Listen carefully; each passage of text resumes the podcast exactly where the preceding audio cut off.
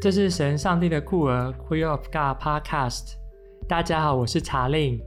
大家好，我是静浩。我们今天要讨论的经文是以赛亚书五十一章第一节到第六节。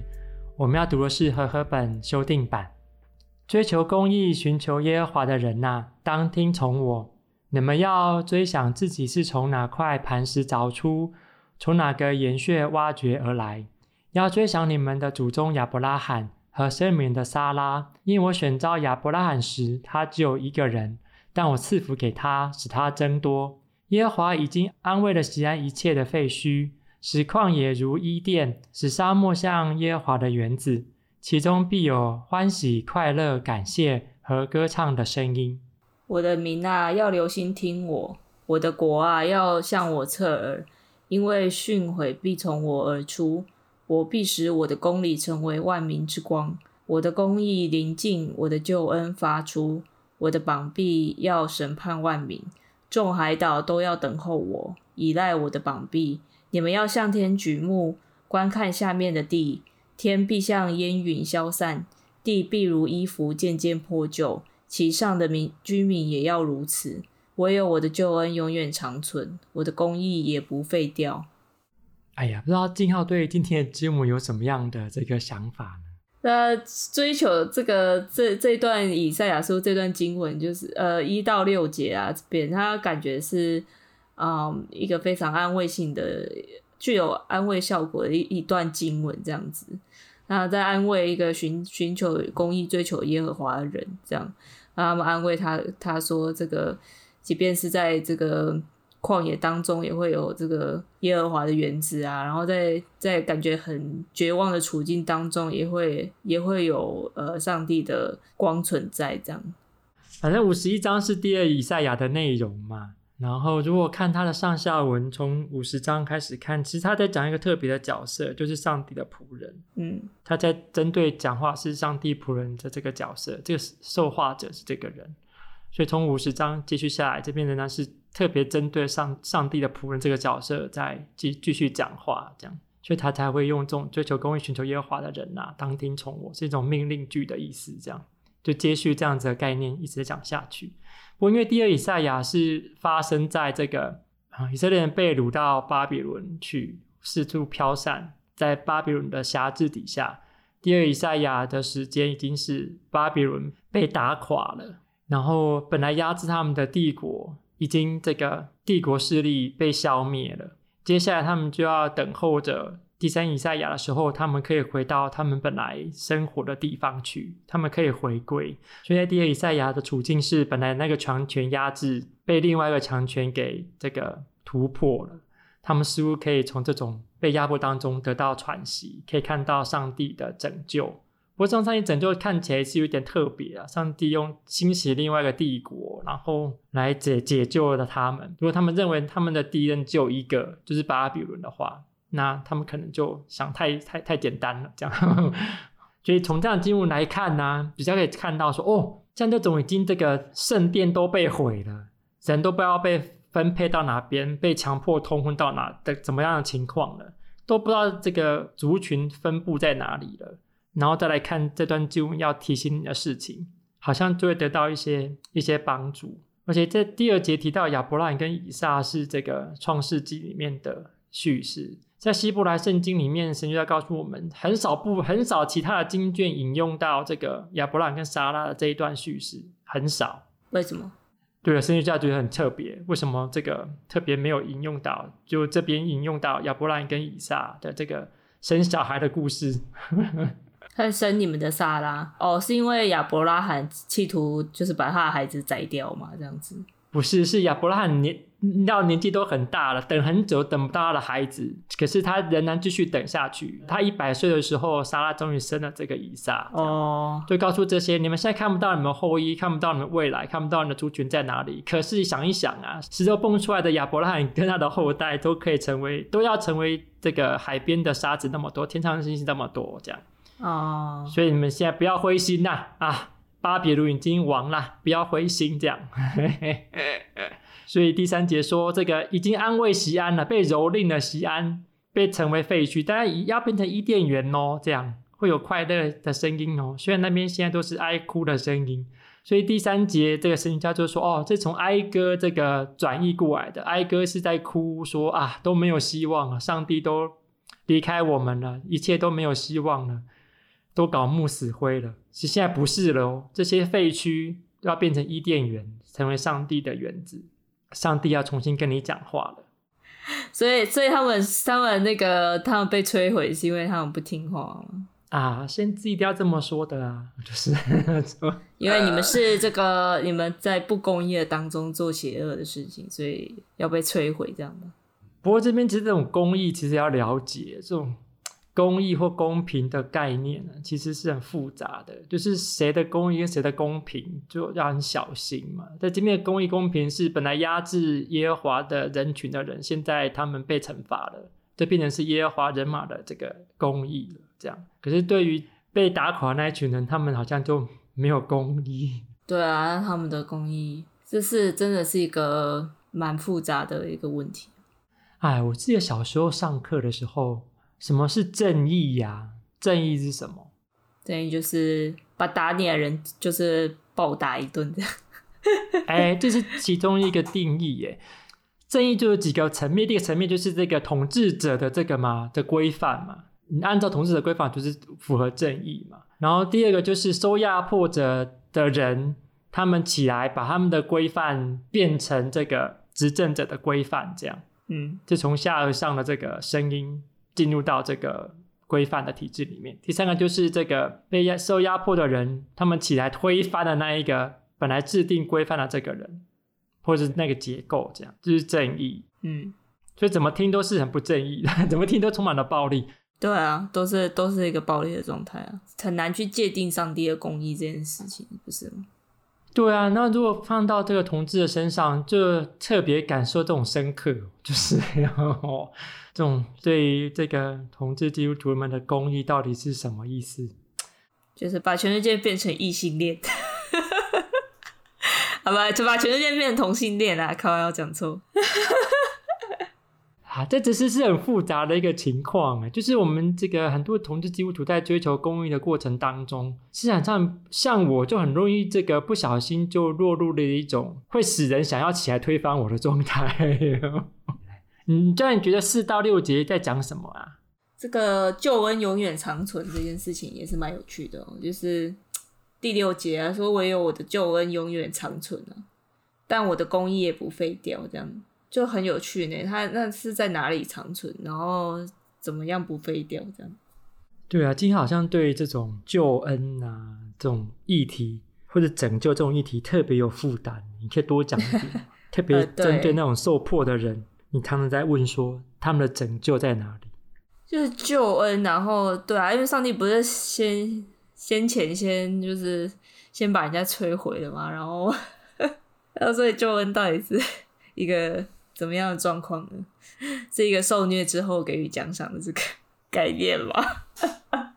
因为我以以前之前一直在思考一个问题，但是我我不知道这样扯有没有很正确。但是因为我想聊一下这个关于耶稣复活这件事情啊，耶稣的死跟复活到底是他两千年前就已经死了复活了，然后就没了，还是说他正在复活、正在死亡、正在死去？还是他在，他其实是一个循环之类的，就是我一直在想这个问题。我我觉得牵这牵扯到说，我们现在在现在这个时代还有没有救恩这一回事？这样，所以我就一直在想这个问题。就今天今天刚好在上希腊文的时候，就老师就突然说，哦，因为我们在上这个完成式嘛，就是是现在完成式吗？过去完成式？就是反正在完在讲完成式啦。然后我们刚好讲到现在完成式这样。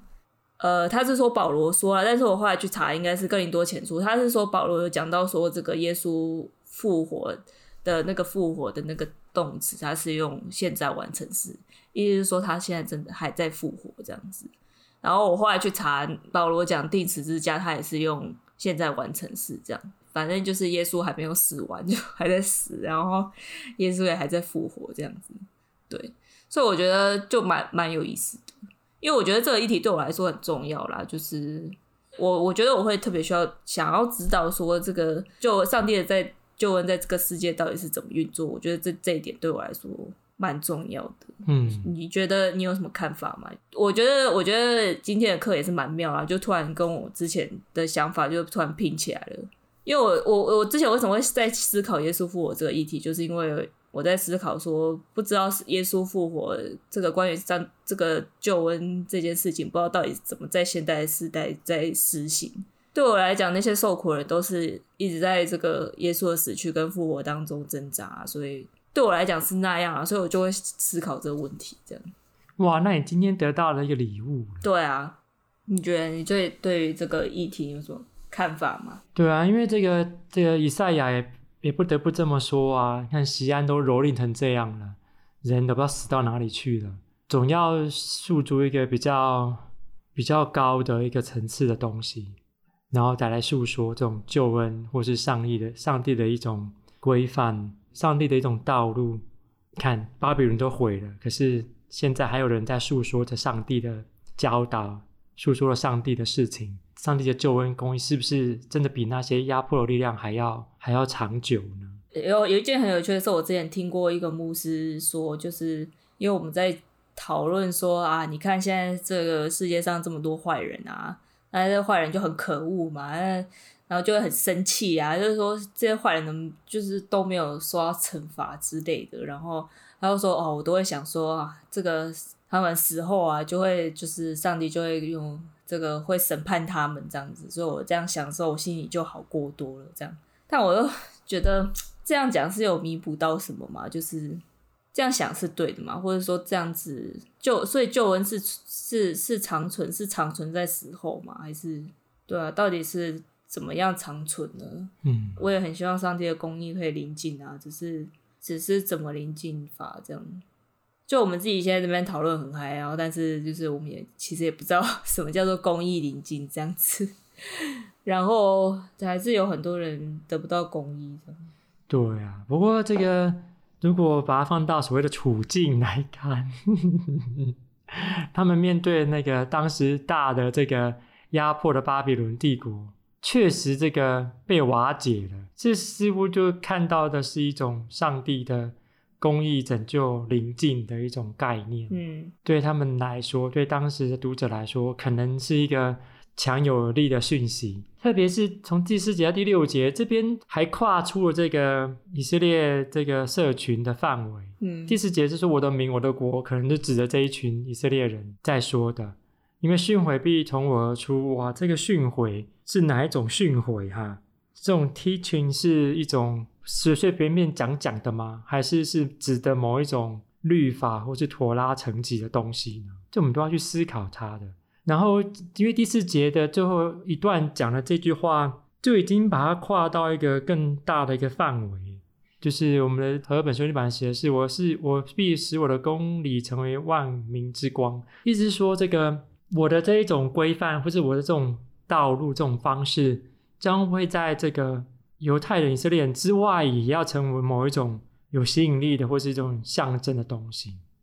以至于他第五节可以说：“我要审判万民。”只要看到万民，就是指的是说外邦人，就是不是只有这个犹太人，是其他的人，那些其他人也要这个被我审判。嗯，这其实是一个很强有强有力的一种宣告。想想看，你们的国家都不在哪里哟，你们过去的首都现在不知道还没有强存在哦，居然可以做出这样子的一种对于信仰的一种告白，其实是一个呃要相当程度的。确信或确认或什么程度的感动，才能够做出这样子的事情来。当时的处境是，他们连这个国家都没有，过去的首都也很残破，然后人民这个四处漂移流散，在那种情况底下，还能够做出这样的信仰告白，是需要相当程度的这种信仰勇气，或是对于上帝的一种倚靠，耶和华上帝的一种倚靠。才能够做出来的信仰告白，而这种信仰告白是不只只有针对他们社群本身，还扩及到了这个万民的这个层次，其实是这个针对这个世界上面的诸民、诸人民，这个诸国家们，在说小小的这一群犹太人，他们所信仰的上帝，他们所信仰的啊、理解的一种社会规范，将要成为一种指标，这样。可这样会不会落入一种比较民族主义的状态啊？会不会落入这种思维？就是我的这个以以犹太人为中心出发，然后说啊，我上帝比你们上帝强这样子的一个概念。对啊，也有可能是这样。对啊，就觉得虽然是这个小国小民，也是好国好民嘛。有这样好国好民，还要这个管到别人家的事务，这样。哇，好累啊！但我觉得蛮有趣的，就是说，这个上帝的公义好像都会发生在一种帝国拆毁，就每次都会发生在拆毁帝国这样的状况上。我说，如果就经文来看呢、拆毁帝国。所以感觉上，他的训诫也有点在训诫他们不要再成为一个帝国，然后这个沿用帝国体制，然后来造成压迫，这样。我觉得是有有好像有这样的意思在里面，可能吧。可是对我来说，好像不是这样。对我来说，似乎是第一个帝国的这个兴起或毁灭，都在这个耶和华的手中操控，包含这个以色列，你们也是这样。你们如果不听我的，可能就跟他们一样。那听我的呢，就不不用害怕这些东西。哦，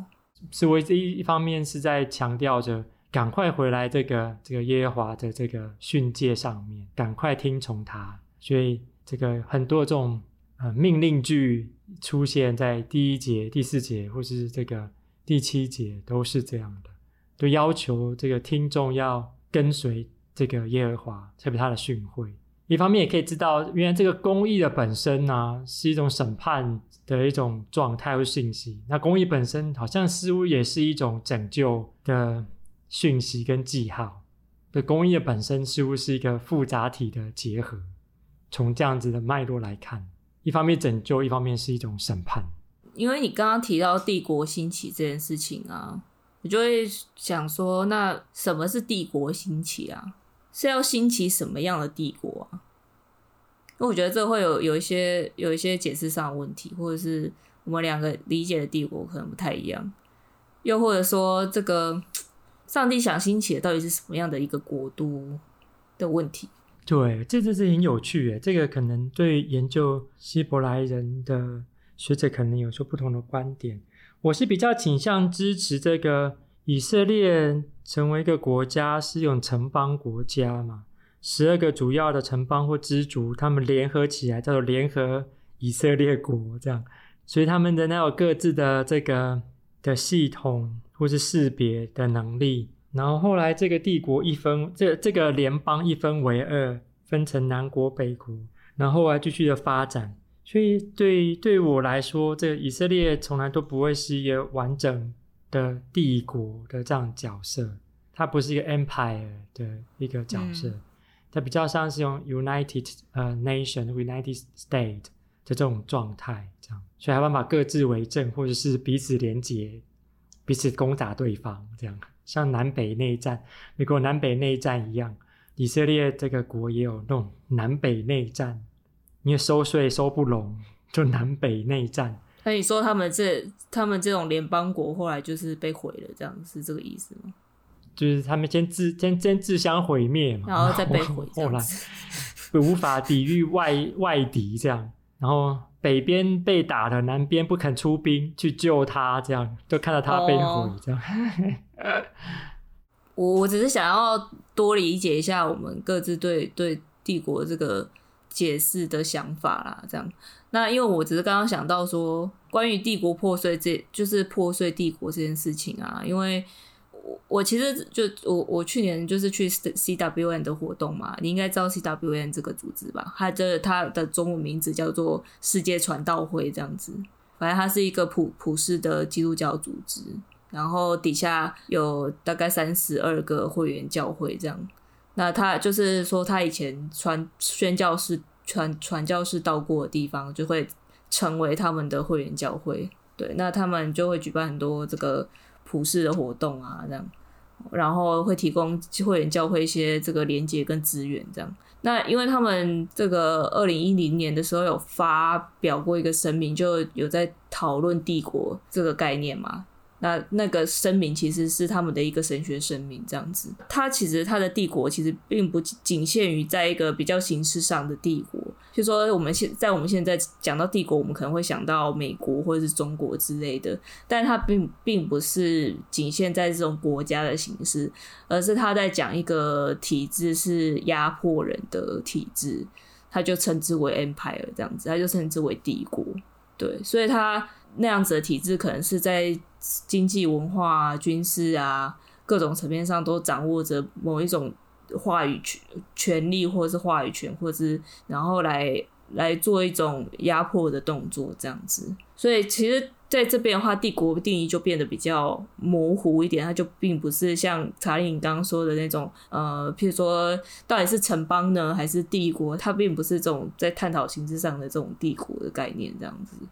呃，我说的帝国是说它是。一个比较是一个比较压迫压迫人的一个体制，我只是在想说，即便即便以色列今天不是一个 empire，它不是它的形式上并不是一个 empire，不是一个帝国，是一个联合城邦好了。那但是它它在兴起的过程当中，有没有可能去踩到了一些上帝的雷？就譬如说踩到了一些。踩到一些关于他他对公益的这个一个一个雷这样子，然后他们违反了这件事情，所以造成了毁灭这样子。我我在我在想是这样，然后到最后到后来，这个巴比伦他可能同样也踩到了这个雷这样子，然后所以也就被毁灭了。然后所以上帝才说他的公益临近，然后你们要记住我的训诲这样。我我只是我只是在想，可不可以用这样的方式去解释啦？我都觉得很困难。就是说，跟随耶和华的训诲，所以对迦南人就可以烧杀掳掠这样。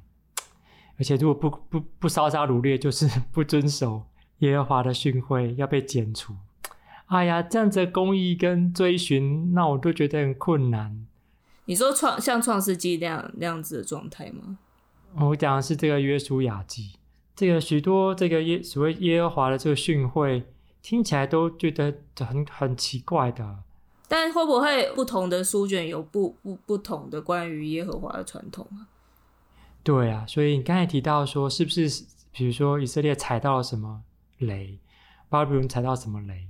所以以至于他们会被这个拆毁啊？我就觉得好像会很难寻找一个到底什么是那个雷，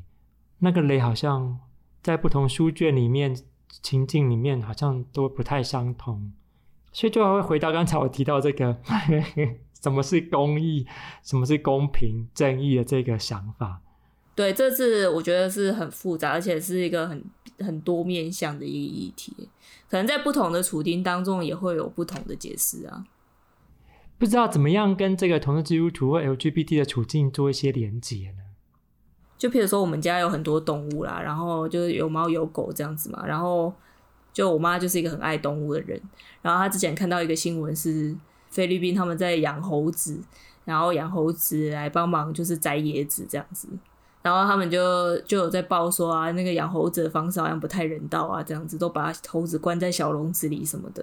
然后因为我看到那个新闻，其实我我会比较就是选择性的去看那个新闻，因为因为我会觉得说，其实呃提供这个新闻资源的这个动保团体啊，其实它是就是比较属于那种西方势力这样子，你就会觉得说。这个动保团体，它的话语权其实是比较大的，相对相对那个当地的这个居民或者是这个业者来说，他的话语权是比较大的这样子，所以他可能对对于媒体的影响是比较多的。然后我就这边跟我妈吵这件事情啊，因为他就他就觉得说啊，怎么可以这样虐待动物什么什么什么的。然后我就说，可是其实像很多这个不同的文化里面，他们跟动物相处的方式，或者是说他们跟万物相处方式，可能不一定是跟我们现在想象的是一样的，或者是说他们其实也是尊敬动物，但他们他们是有把他们当食物的必要这样子。可是，可是，因为我们如果硬是用这样子的，文化，就是譬如说，我们硬是用我们觉得公益的角度去，就是譬如说去说这些文化是，就是是很很落后的或者什么，但那反反倒是变成一种侵入式的那种殖民的观点，这样子变成是有点重蹈覆辙那种殖民的过程，然后用一种比较话语权比较大的观点去侵入人家的文化跟。跟传统这样子，但我不觉得这会是一件公益的事。这样，我觉得这这当中就会有一些互相冲突的点，就是我们到底是要拯救动物呢，还是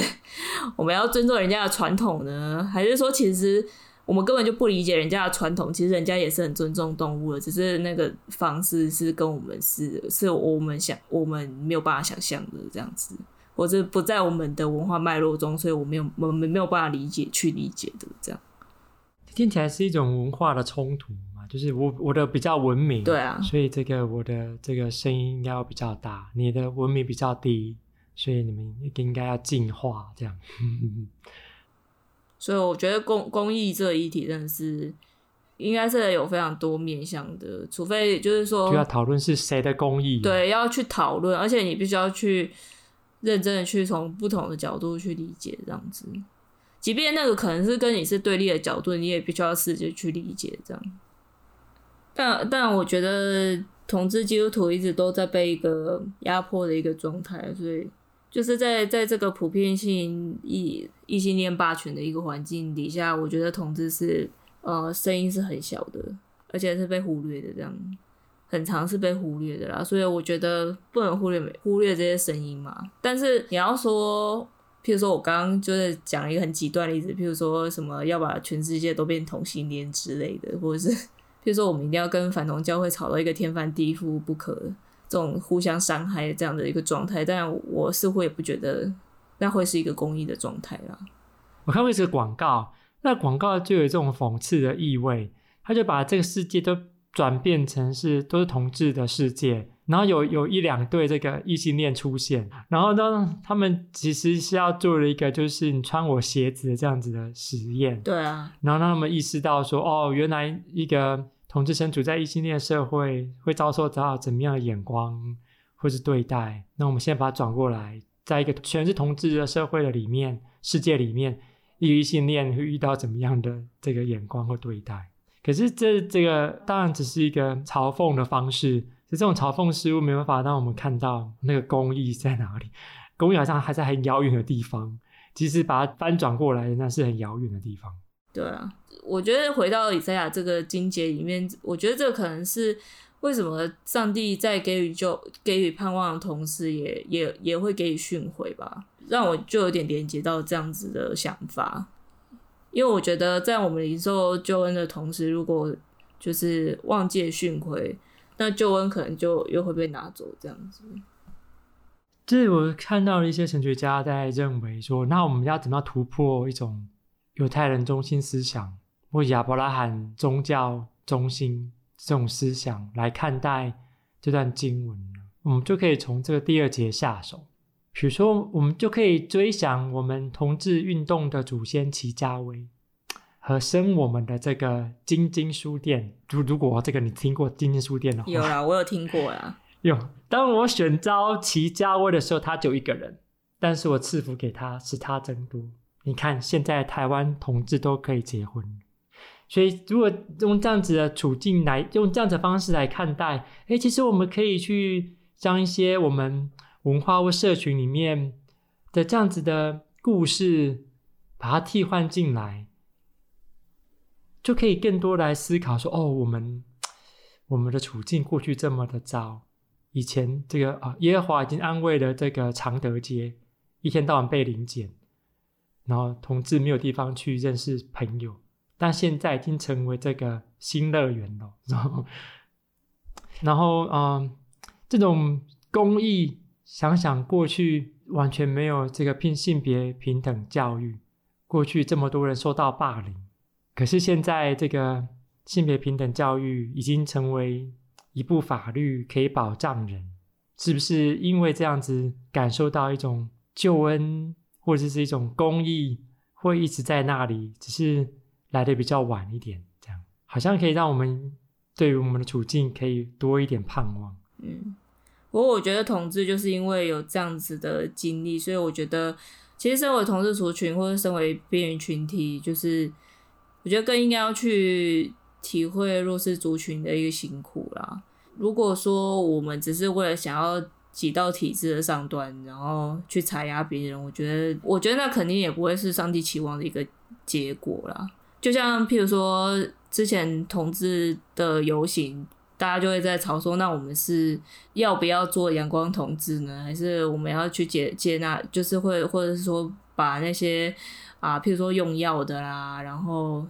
甚至有人在讲说，呃，就是因为之前不是那个有人会举一些什么人兽交的这个牌子嘛，什么什么的，然后就被攻击嘛，这样子，然后。这些人声音到底要不要出现，或者说我们是我们的形象是不是，我们就不要跟这些这个会用药的、啊，或者是说啊，够正面阳光，对对对对，我们 我们是不是要够正面阳光啊？不要跟这些不不够正面阳光的同志一起啊？这些不是属于我们同志的群体，我们也同志关系很健康，然后不很不乱啊啊，所以开放式关系也不要不要扯进来啊。然后也不要给我扯什么 BDSN 啊之类的，等等像这样子。同志也要过圣洁生活啊！对，就是不要扯那些不是在，不要扯那些不三不四一对一的手生关系，不要扯那些这个违反这个社会这个良善风俗。对对对对对对，类似像这样子。对啊，其实这个这个背后都有一种某种意识形态，就是那些这是不值得讨论的，或者是本身有某种负面的意涵或者标签。也就是因为这些有这些奇怪的呃排斥力，或者是这种标签的力量，我们可能更加需要去讨论，去讨论这些论述的这个背后是怎么样形成这样的论述，或是这样的规范的，这种 protocol 这种 norm 怎么样形成的，我们更要去讨论它。就就让我想起的我，我过去也是很喜欢追求我的正义公义耶。我都常常说啊，同基督徒就是要过这个所谓的所所谓的圣洁生活，所以这个才这样才好见证呢。不然你看我们处境这么艰难了，再不过圣洁生活，怎么怎么办法说服别人来接纳我们呢？根本就是这个，要么就是被撒旦附身，要么就是真的被解放，然后 被上帝的光光照了。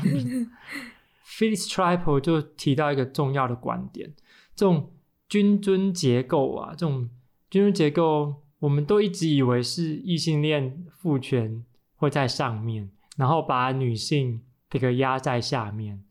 可是这种君尊的结构会复制在各种不同的这种小的次团体当中，在同志族群里面就会出现哦，阳光正面形象、健康的形象的，它成为是一种君尊结构的这个顶端。不不符合这种形象的，身材不好的，或是用药的。或是所谓的混乱性关系的，就被压在下面，这种情况就会不断的复制下去。这种结构性上面的压迫，都会一直出现在这个不同团体当中。那我们很重要的提醒跟任务，就是要不断的看见这些东西，然后将这种不平等的状态，将它解除，将那种被压在下面的声音，让它可以有发出声音的机会。所以不仅是放在这个。啊、嗯，女性主义神学的这个方法上面，也要放在每一个受到压迫、被消音、被曲解声音的团体的上面。好，那今天感谢大家参与我们的讨论，我们下次见，拜拜，拜拜。